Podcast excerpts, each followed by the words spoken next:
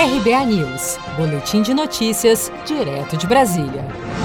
O ministro da Defesa, general Fernando Azevedo e Silva, assinou uma portaria publicada nesta sexta-feira, 7 de agosto, no Diário Oficial da União, que determina o cancelamento do desfile de 7 de setembro, que comemora o centésimo nonagésimo oitavo aniversário da proclamação da independência do Brasil.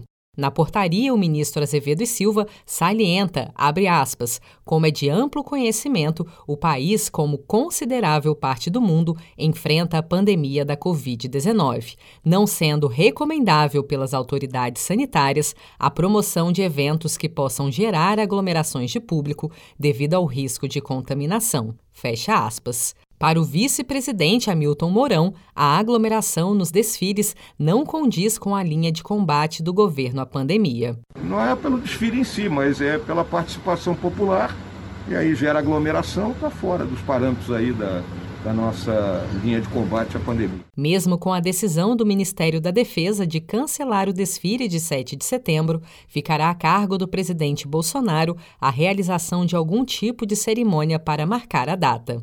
Segundo auxiliares do presidente, é possível que seja realizada apenas uma comemoração oficial fechada no Palácio do Planalto. Esta será a primeira vez que a parada cívica não será realizada na capital federal desde a ditadura militar. Se você quer começar a investir de um jeito fácil e sem riscos, faça uma poupança no Sicredi.